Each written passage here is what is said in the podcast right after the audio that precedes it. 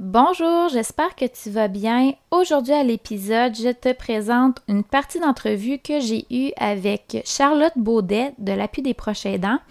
Elle présente le programme Message. On regarde ça ensemble dans quelques instants. Je m'appelle Roxane, je suis psychoéducatrice et je me spécialise dans l'accompagnement des proches aidants de personnes qui vivent avec un trouble neurocognitif. Une des choses qui me tient énormément à cœur, c'est ton bien-être. C'est pour ça que j'ai pour objectif de t'outiller dans ton rôle. Sache que dans le podcast, je vais utiliser le terme proche aimant plutôt que proche aidant parce que souvent l'aide que tu apportes est un acte d'amour.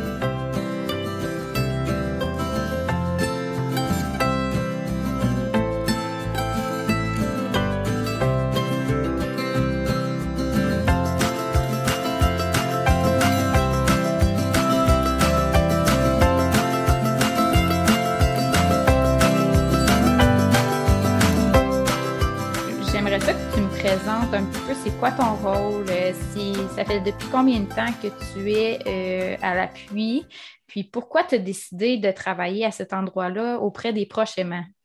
Excellent. Donc, euh, je m'appelle Charlotte Baudet, je suis coordonnatrice clinique du service Info Aidant. je suis avec l'appui depuis mai 2019, donc ça fait presque trois ans en date d'aujourd'hui. Euh, ce que je fais au quotidien, euh, principalement, je m'occupe de tout ce qui est intervention sur, euh, au service info aidant, que ce soit au téléphone, les courriels, les programmes. et puis, justement, je fais aussi l'implantation des programmes de formation et de soutien en ligne qu'on offre. Et pour ta deuxième question, euh, pourquoi les proches, les proches aimants? Euh, ben, j'ai commencé ma carrière professionnelle euh, parce que j'avais beaucoup d'intérêt pour les personnes âgées. Puis, je me suis vite rendu compte qu'il y avait beaucoup de services et qu'il y avait tout un micro-organisme qui venait, un microcosme de personnes qui venaient avec les personnes âgées, qui n'étaient pas nécessairement pris en compte. Euh, donc, je me suis intéressée euh, plus là, à l'entourage, euh, qui avait moins de services, qui avaient leurs propres enjeux, leurs propres besoins spécifiques, mais qui n'étaient pas nécessairement là, pris en compte par le réseau, par certains organismes. Donc, quand j'ai commencé à travailler à l'appui, ça s'est venu rejoindre cette population qui m'intéressait beaucoup. OK, c'est parfait ça. puis dans le fond, euh, en travaillant auprès de justement des personnes euh, âgées, des proches aidants, est-ce que tu vois des besoins qui sont un peu plus criants que d'autres? Qu'est-ce qui, qu'est-ce qui est nommé un peu plus quand tu les vois, quand ils t'appellent, quand ils appellent en fait le service? Parce que c'est pas mm-hmm. juste toi qui, qui, est en contact avec les personnes, les proches aidants. Non, euh, effectivement, euh, mais on, voit quand même des, besoins qui reviennent assez souvent, des choses que les personnes, soit qui nous nomment, soit qui, qui nous laissent ressentir dans les appels. Euh, je pense par exemple à l'impuissance, d'être dans des situations où est-ce qu'on n'a pas de pouvoir. Euh, mm-hmm. qu'on n'a pas de contrôle sur ce qui arrive, euh, avec un proche euh, qui est malade, dont la maladie se dégénère, puis que ça nous laisse aucun levier d'action. ça, c'est quelque chose qui revient beaucoup. la culpabilité aussi, d'être mm-hmm. pris entre moi, je suis une personne, puis j'ai mes propres besoins. Je m'occupe de quelqu'un qui a des besoins que j'ai l'impression qu'ils sont plus importants que les miens, donc je m'oublie. Euh, puis là, c'est trouver la limite où est-ce que je peux aller dans, en donnant des soins sans nécessairement m'oublier, en me respectant.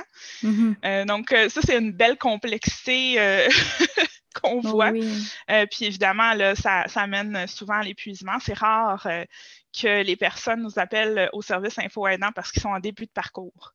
OK. Souvent, ils nous contactent, ça fait une couple d'années, puis ils commencent à être fatigués.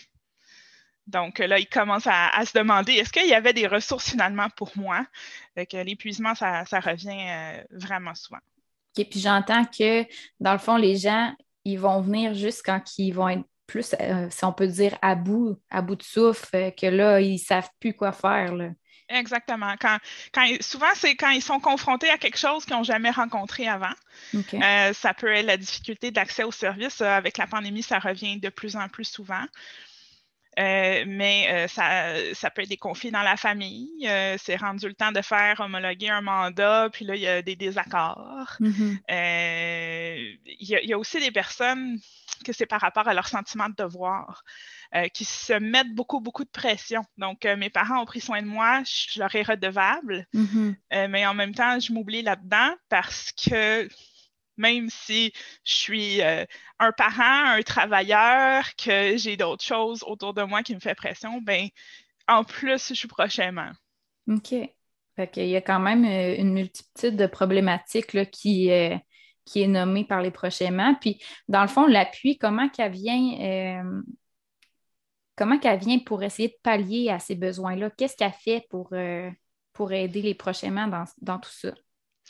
Euh, notre mandat, euh, c'est trois grands mots. C'est écoute, information, référence. Euh, donc, souvent, les personnes nous appellent pour nous dire concrètement, j'ai besoin de telle chose. Donc, souvent, c'est du répit, par exemple. puis là, en parlant avec la personne, on se rend compte que ben, finalement, elle est épuisée. Elle aurait peut-être besoin de soutien pour elle.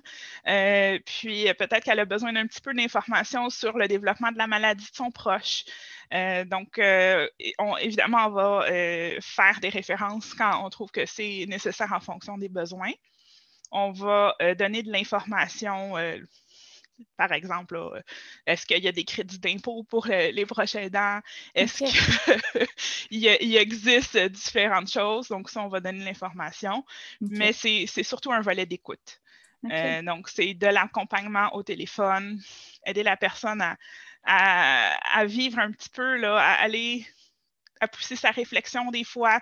Euh, des fois, ça peut être euh, euh, du coaching sur comment est-ce que je fais mes demandes quand je dois aller, par exemple, au CLSC, comment est-ce que je formule ce que j'ai de besoin. donc, ça peut prendre différents visages, mais c'est principalement ça. Puis, on fait ça au téléphone et à l'écrit, en recevant des courriels et avec les programmes. OK. Fait que si, exemple, il y a une personne qui vit euh, une situation spécifique à la maison, puis là, elle ne sait vraiment pas comment intervenir auprès de son proche, il y a une possibilité de vous appeler pour en discuter, pour, pour ventiler. Absolument. Puis dans le fond, si, si jamais les astuces, vous ne les avez pas, ben vous allez les référer à. Ben, l'appui va référer à l'organisme Exactement. Euh, spécialisé. Si, je peux donner un exemple, par, euh, par exemple, euh, une prochaine aidante qui nous appelle, nous dit Ah, mon conjoint a la maladie d'Alzheimer. Puis là, il me suit partout dans la maison, puis il me fait répéter, puis là, j'arrête pas de le chicaner. Je sais plus quoi faire, je t'aboute. Nous, évidemment, on va prendre le temps d'écouter que, OK, c'est pas une situation qui est facile.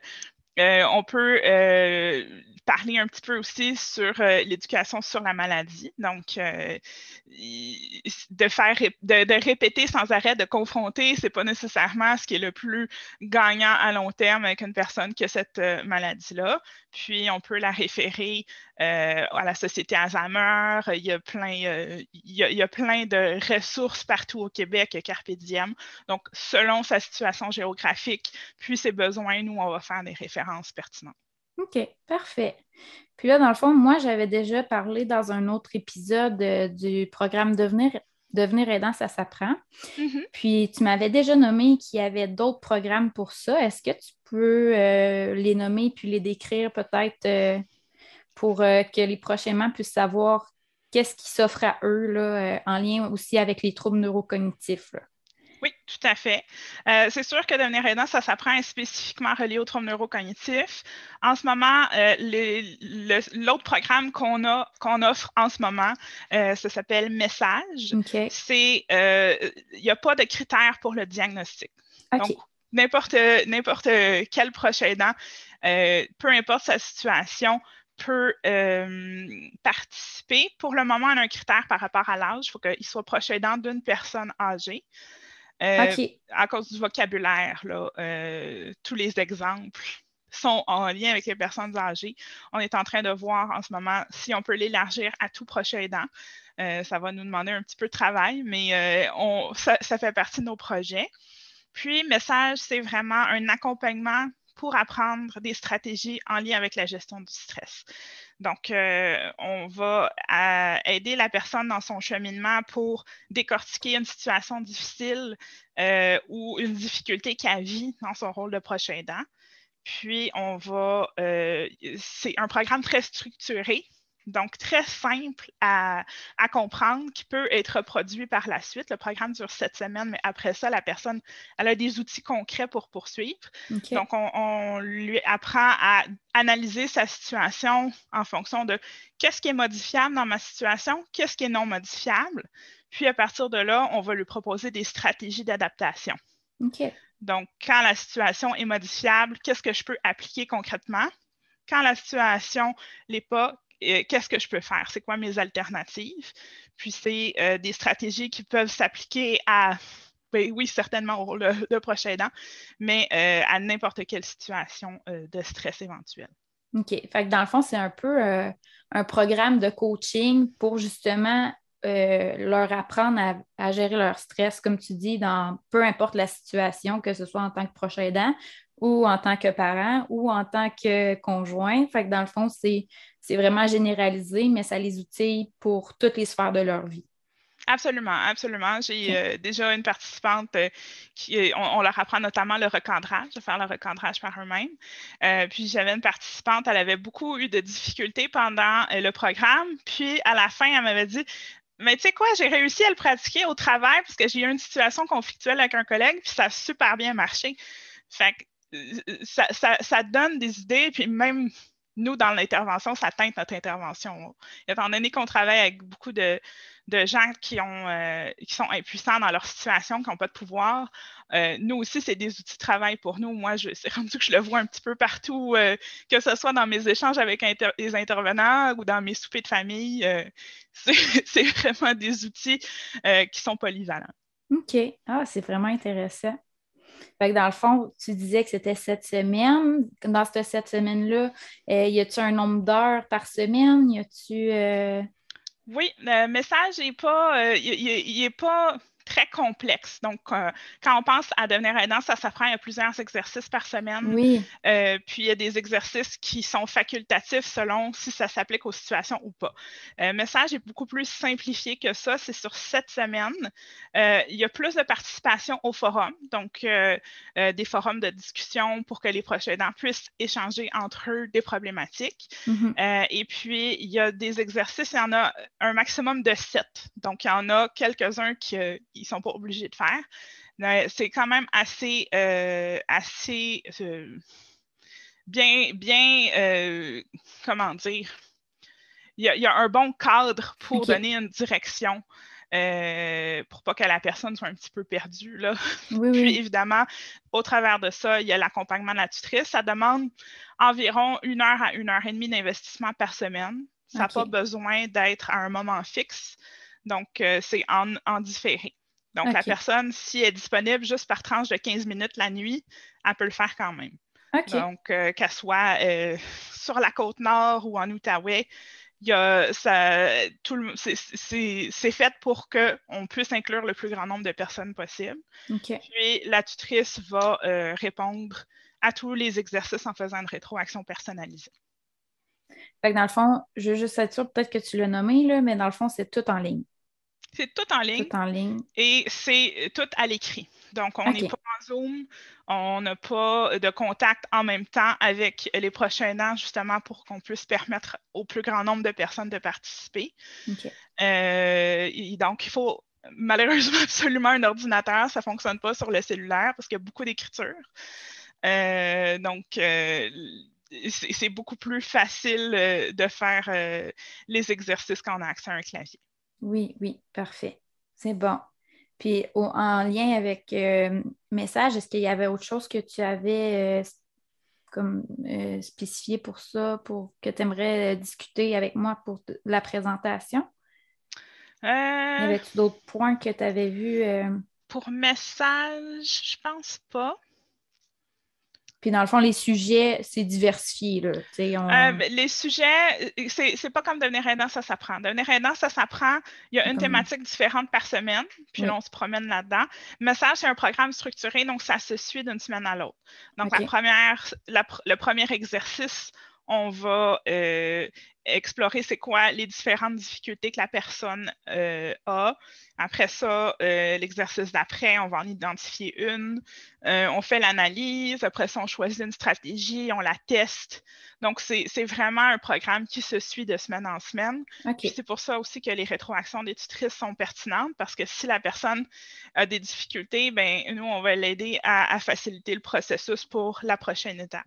Parfait. Ah, oh, ben c'est bien. Merci de, la, de spécifier. Puis tu m'avais parlé aussi de prendre soin de moi comme programme qui n'était pas accessible présentement. Oui, mais sur la planche à dessin. Euh, prendre soin de moi, c'est un programme qui avait été euh, créé en présentiel et en ce moment, on est en train de l'adapter. Ça ne s'appellera pas Prendre soin de moi. Euh, je ne sais pas encore quel sera le titre officiel. Ça va être beaucoup plus euh, spécifique parce que Prendre soin de moi, c'est quand même assez flou comme mot. Euh, tout le monde veut prendre soin de soi. Oui, c'est ça.